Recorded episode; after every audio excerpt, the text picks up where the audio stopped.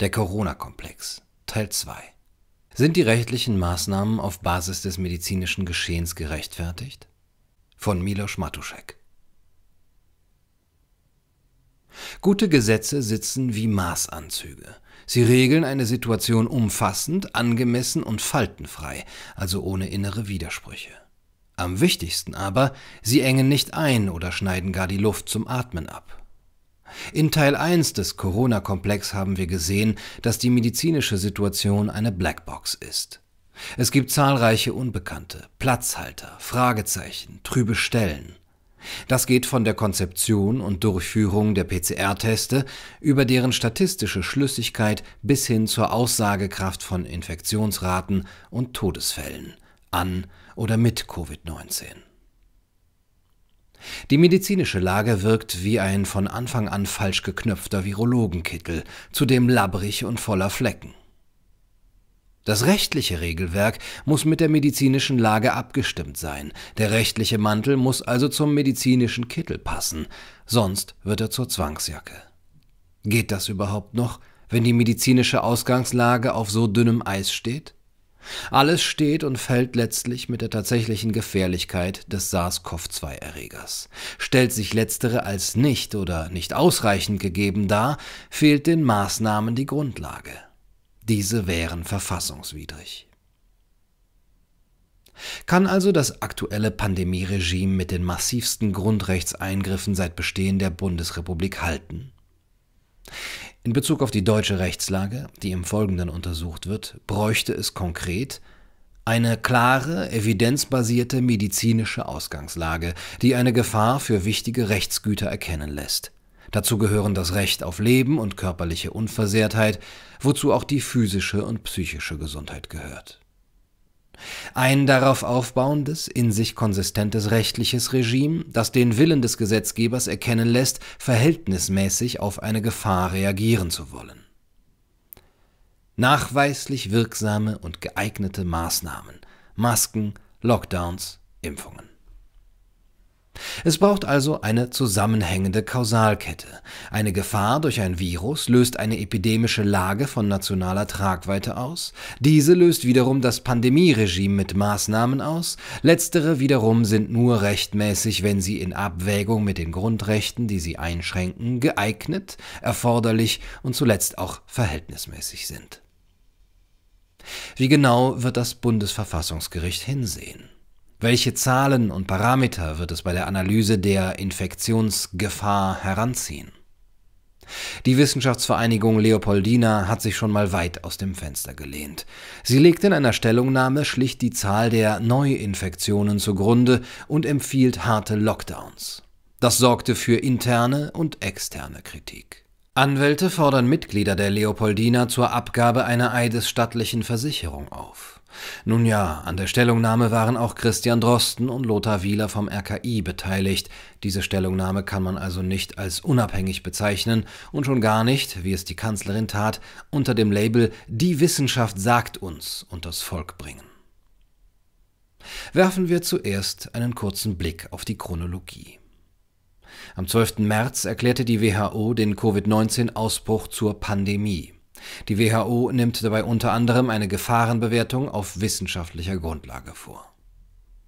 Am 25. März stellte der Bundestag eine epidemische Lage von nationaler Tragweite fest. Diese ist seitdem in Kraft. Zuerst wurde die Generalklausel des § 28 Infektionsschutzgesetz als rechtliche Grundlage der Maßnahmen herangezogen. Am 23. März 2020 tritt das zweite Bevölkerungsschutzgesetz in Kraft, wobei die epidemische Lage von nationaler Tragweite beibehalten wird. Ende Oktober wurde ein Lockdown Light beschlossen, der am 2. November in Kraft getreten ist und unter anderem die Schließung von Geschäften, Gaststätten und Kultureinrichtungen sowie allgemeine Kontaktbeschränkungen vorsieht. 3. November die Große Koalition aus CDU, CSU und SPD bringt einen Entwurf für ein drittes Bevölkerungsschutzgesetz auf den Weg. 18. November Der Gesetzentwurf wird am gleichen Tag im Eiltempo von Bundestag und Bundesrat verabschiedet und vom Bundespräsidenten unterzeichnet. Das nunmehr durch das dritte Bevölkerungsschutzgesetz revidierte Infektionsschutzgesetz ist Grundlage für die aktuellen Maßnahmen. Seitdem folgte eine Verschärfung und Verlängerung des Lockdowns, ein Shutdown ab dem 15. Dezember sowie die Ankündigung von Impfungen ab dem 21. Dezember. Der Zeitpunkt der Beendigung oder Lockerung der Maßnahmen ist offen. Laut Äußerungen von Bundesgesundheitsminister Jens Spahn sollen die Corona-Regeln trotz Impfungen bis weit ins nächste Jahr hinein gelten. Alles hängt an der Gefahr von Covid-19. Im Kern der rechtlichen Überlegungen steht der Begriff der Gefahr. Besteht diese und wenn ja, für wen? Und wer wird gerade in Anspruch genommen? Werfen wir einen Blick auf nur zwei wichtige rechtliche Begriffe. Die epidemische Lage von nationaler Tragweite. Was darunter zu verstehen ist, ergibt sich selbst nicht aus dem Gesetz. Aus der Gesetzgebungsgeschichte lassen sich laut einer Ausarbeitung des Wissenschaftlichen Dienstes des Bundestages vier Kriterien ableiten. Eine solche Lage liegt demnach vor, wenn eine durch den seuchenrechtlichen Notfall hervorgerufene erhebliche Gefährdung des Funktionierens des Gemeinwesens droht, in einer sich dynamisch entwickelnden Ausbruchssituation die Gefahr des Eintritts einer erheblichen Gefährdung der öffentlichen Gesundheit in der gesamten Bundesrepublik besteht, die durch eine sich grenzüberschreitend ausbreitende übertragbare Krankheit gekennzeichnet ist? Dieser Gefährdungslage für die öffentliche Gesundheit nur begrenzt auf Landesebene begegnet werden kann? Der Gefahr einer Destabilisierung des gesamten Gesundheitssystems vorgebeugt werden muss. Der Gesundheitsrechtler Thorsten Kingren von der Universität Regensburg hat in einem Gutachten für den Bundestag festgestellt, das rechtliche Problem besteht aber im Kern darin, dass die Feststellung der epidemischen Notlage ein verfassungsrechtlich hochgradig problematisches Ausnahmerecht auslöst und ihre dauerhafte Aufrechterhaltung den fatalen Anschein eines verfassungsrechtlich nicht vorgesehenen Ausnahmezustands setzt. Bemerkenswert ist, dass nicht nur auf die Gefährlichkeit des Virus, erhebliche Gefährdung der öffentlichen Gesundheit direkt abgestellt wird, sondern diese sich vielmehr aus der Prognose der Auswirkungen des Pandemiegeschehens auf das Gesundheitssystem und das Gemeinwesen ergibt. Diese Lage könnte nach der jetzigen Definition somit auch in einer schweren Grippesaison ausgerufen werden, welche in der Vergangenheit ja schon zu Engpässen im Gesundheitssektor geführt hatten. Das heißt aber auch, man könnte die Lage verhindern, wenn man im Gesundheitssektor Vorkehrungen trifft, welche geeignet sind, einen Kollaps des Gesundheitssystems zu verhindern. Ist das geschehen? Dazu gleich mehr. Der Begriff Infektionen. Laut 2 Infektionsschutzgesetz ist ein Krankheitserreger ein vermehrungsfähiges Agens, Virus, Bakterium, Pilz, Parasit oder ein sonstiges biologisches transmissibles Agens, das bei Menschen eine Infektion oder eine übertragbare Krankheit verursachen kann. Unter einer Infektion im Sinne des Gesetzes versteht man die Aufnahme eines Krankheitserregers und seine nachfolgende Entwicklung oder Vermehrung im menschlichen Organismus. Hier ist ein Bruch in der Kausalität zu sehen.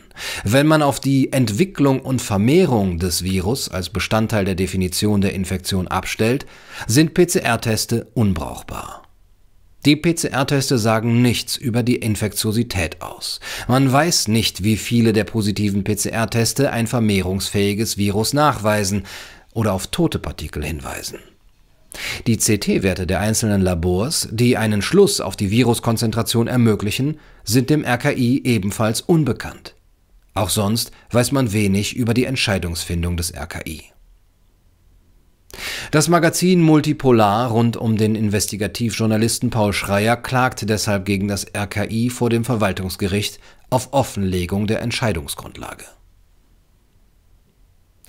Pandemisches Ausnahmerecht wir beklagen zurzeit Grundrechtseingriffe ungeahnten Ausmaßes. Wir müssen aber noch etwas beklagen, nämlich einen ziemlich flächendeckenden Ausfall rechtsstaatlicher Argumentationsstandards, so der Rechtswissenschaftler Oliver Lepsius im April dieses Jahres.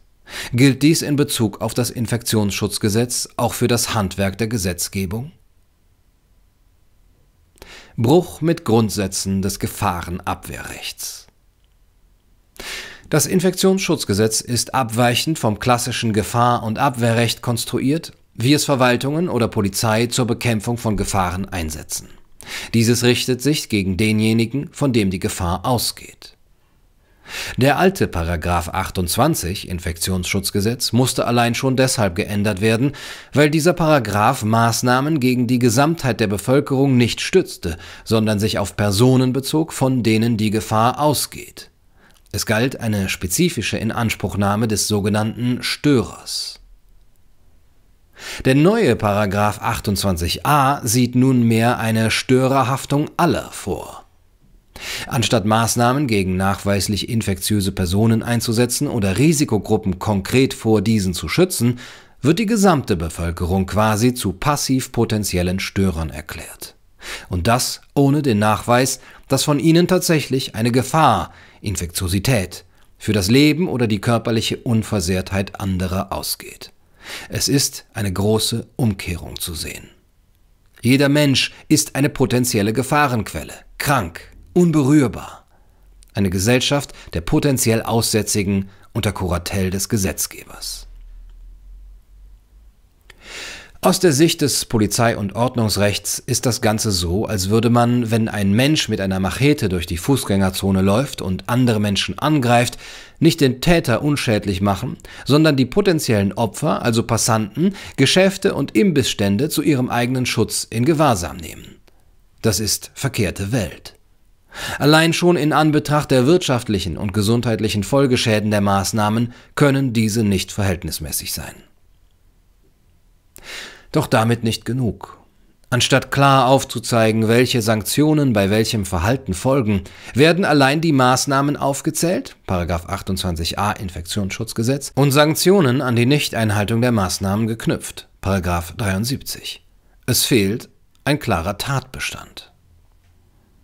Der Verfassungsrechtler Christoph Möllers schreibt in seinem Gutachten für den Bundestag, Seite 4, die so gewählte Regelungstechnik ist zunächst sehr ungewöhnlich, ohne dass ganz klar würde, warum man von dem im Polizeirecht bewährten Schema der Ausgestaltung von Standardmaßnahmen abweicht. Denn die bloße Aufzählung von möglichen Eingriffen stellt gerade keine Regelung von Standardmaßnahmen dar, die einer eigenen tatbestandlichen Regelung bedürfen. Vorwiegend handelt es sich um Regelbeispiele für eine weiterhin generalklauselartige Norm, die die Eingriffe im Ergebnis nicht genauer gesetzlich konturiert, als die alte Regel es tat. Starre Schwellenwerte Auslöser der Maßnahmen ist die Erreichung bestimmter Schwellenwerte. Diese Schwellenwerte stellen demnach quasi den Tatbestand selbst dar. Die gesetzliche Voraussetzung für Maßnahmen und Sanktionen ist in den Bereich der positiven PCR-Teste gerutscht. In 28a Absatz 3 legt das Infektionsschutzgesetz fest, ab wie vielen Neuinfektionen ließ überwiegend positive PCR-Teste Maßnahmen zu ergreifen sind. Bei bundesweit 50 positiven Tests auf 100.000 Einwohner (0,05 Prozent) in den letzten sieben Tagen sind bundesweite Schutzmaßnahmen anzustreben es handelt sich hier um einen starren Schwellenwert, dessen genaue rechnerische Basis unklar ist und der sich an der Nachverfolgungskapazität der Gesundheitsämter ausrichtet, also erneut am administrativen Können. Experten wie auch der Mediziner Schrappe kritisieren, dass diese Zahlen gar nicht unterbietbar sind, schon gar nicht im Winter. Er warnt vor einem unendlichen Lockdown. Die Blackbox der PCR-Teste ist also die Basis für die Blackbox der starren Schwellenwerte, die wiederum den Tatbestand für die Maßnahmen bilden.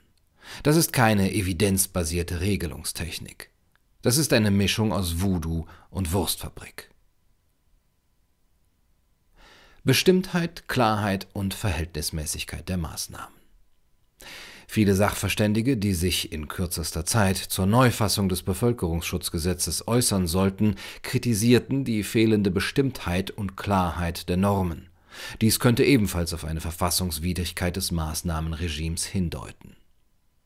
Hinzu kommt die Frage der Verhältnismäßigkeit, einem tragenden verfassungsrechtlichen Prinzip, das sich aus dem Rechtsstaatsprinzip ableitet Wohlgemerkt, die Maßnahmen stützen sich auf eine Prognoseentscheidung des Bundestages zur Tragfähigkeit des Gesundheitssystems, Ausrufung der epidemischen Lage, auf die statistisch nicht vergleichbare Messung des Pandemiegeschehens durch PCR-Teste und der Kapazität der Gesundheitsämter bei der Kontaktnachverfolgung. Die konkrete Eingriffsintensität in Grundrechte, allgemeine Handlungsfreiheit, Gewerbefreiheit, Religionsfreiheit etc. ist damit hoch. Das geschützte legitime Ziel Gesundheit, Gesundheitsinfrastruktur ist allenfalls undeutlich, interpretationsbedürftig, abstrakt und letztlich prognoseabhängig sowie medizinisch-statistisch unzureichend erfasst. Grob gesagt, man schießt mit der Schrotflinte in den Nebel und wundert sich über Kollateralschäden. Und mit jeder Verschärfung von Maßnahmen steigen die Anforderungen an die Begründbarkeit, so auch der ehemalige Präsident des Bundesverfassungsgerichtes Hans-Jürgen Papier. Er meint, nicht die Lockerungen der Corona-Beschränkungen bedürfen einer Rechtfertigung, sondern ihre Aufrechterhaltung oder Wiedereinführung.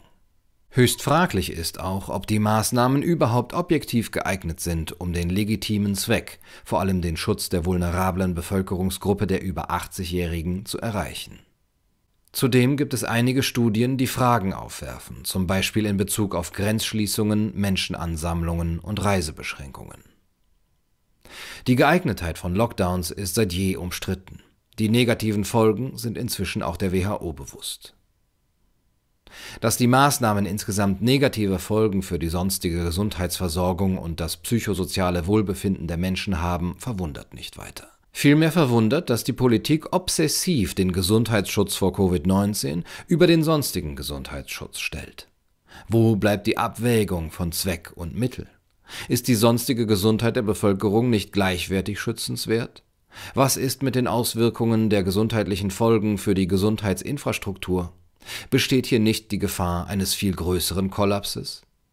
In der Politik wird nun gerade das Impfgeschehen als neuer Maßstab für die Maßnahmen herangezogen. Auch hierzu sind viele Fragen offen, doch zu einer Einschränkung der Maßnahmen soll auch dieses vorerst nicht führen. Impfungen schützen nicht sicher vor Ansteckung noch vor Weitergabe des Virus. Das Regelwerk ist politisch dynamisch.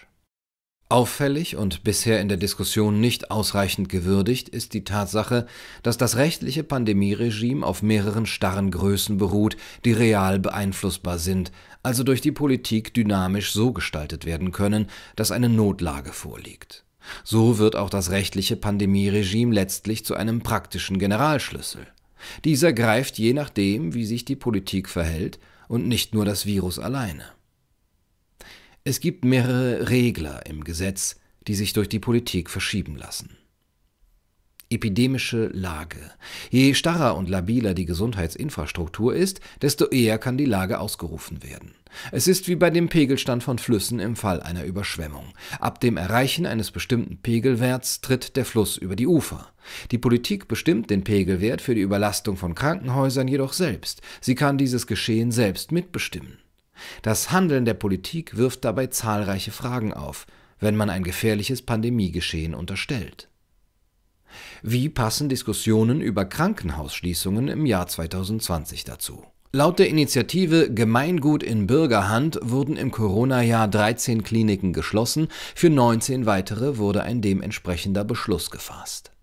Wie passt dazu, dass real die Zahl der Intensivbetten gesunken ist, während zugleich Förderbeträge an Kliniken für neue Intensivbetten ausgezahlt worden sind? Wie passen 410.000 Kurzarbeitsanträge von Ärzten und Pflegekräften dazu? Wie passt die Stornierung von Aufträgen für Beatmungsgeräte sowie das Verschenken dieser Geräte dazu? Antwort Gar nicht. Die Politik wusste seit dem Frühjahr von der Möglichkeit einer zweiten Welle. Die Absenkung der Intensivbettenkapazität sowie die Schließung von Krankenhäusern passt nicht zu einer Pandemieprophylaxe. All das macht keinen Sinn, außer man lässt den Gedanken zu, dass die epidemische Lage von nationaler Tragweite eine von der Politik herbeigeführte Notlage von nationaler Tragweite ist. Und zwar eine durch Unterlassen vorsätzlich herbeigeführte Notlage.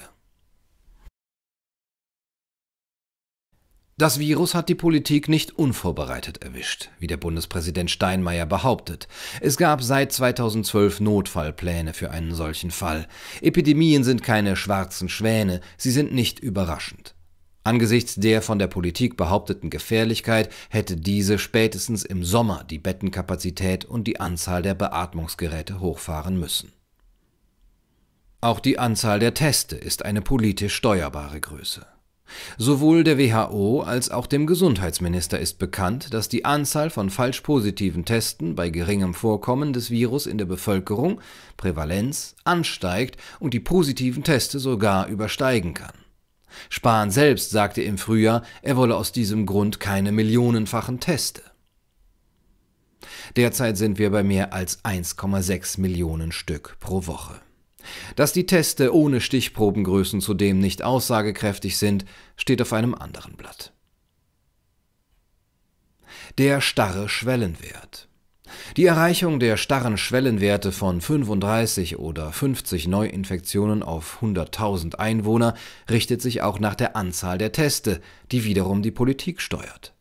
Da es hier zudem um die Nachverfolgungsfähigkeit der Gesundheitsämter geht, stellt sich die weitere Frage, wieso wurden die Kapazitäten der Ämter nicht aufgestockt, um einen höheren Schwellenwert zu ermöglichen?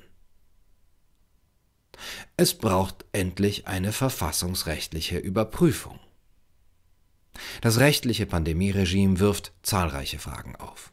Auf dem Treibsand einer medizinischen Gefahrenlage haben wir ein in Übereile gebautes rechtliches Gebilde, das weder zur tatsächlichen Gefahrenlage passt, noch in sich schlüssig und stabil ist und zudem noch politisch dynamisch regelbar ist. Das rechtliche Pandemieregime ist aufs engste mit den medizinischen Ungereimtheiten verwoben und kann von diesen nicht abstrahiert werden. Tatbestand für die Maßnahmen sind letztlich die Anzahl der durch Teste festgestellten Neuinfektionen. Zudem lässt sich das Gesamtgeschehen wie mit einem verstellbaren Lichtschalter regeln, also je nach Bedarf herunterdimmen oder aufdrehen. Das ist zum Beispiel durch die Anzahl der Teste und die Ausstattung des Gesundheitssektors möglich. Je nachdem entsteht eine Lage, mit der sich eine Gefahr für die öffentliche Gesundheit leichter oder schwerer begründen lässt. Und zwar ohne Kontrolle des Bundestages, der inzwischen nicht mehr gefragt ist. Auffällig sind auch die zeitlichen Diskrepanzen. Die Politik hatte monatelang Zeit, ein Gesetz zu erlassen, um den Ausnahmezustand zu beenden. Sie tat es im Hauruck-Verfahren erst Anfang November, kurz nachdem die nächsten Lockdowns beschlossen wurden.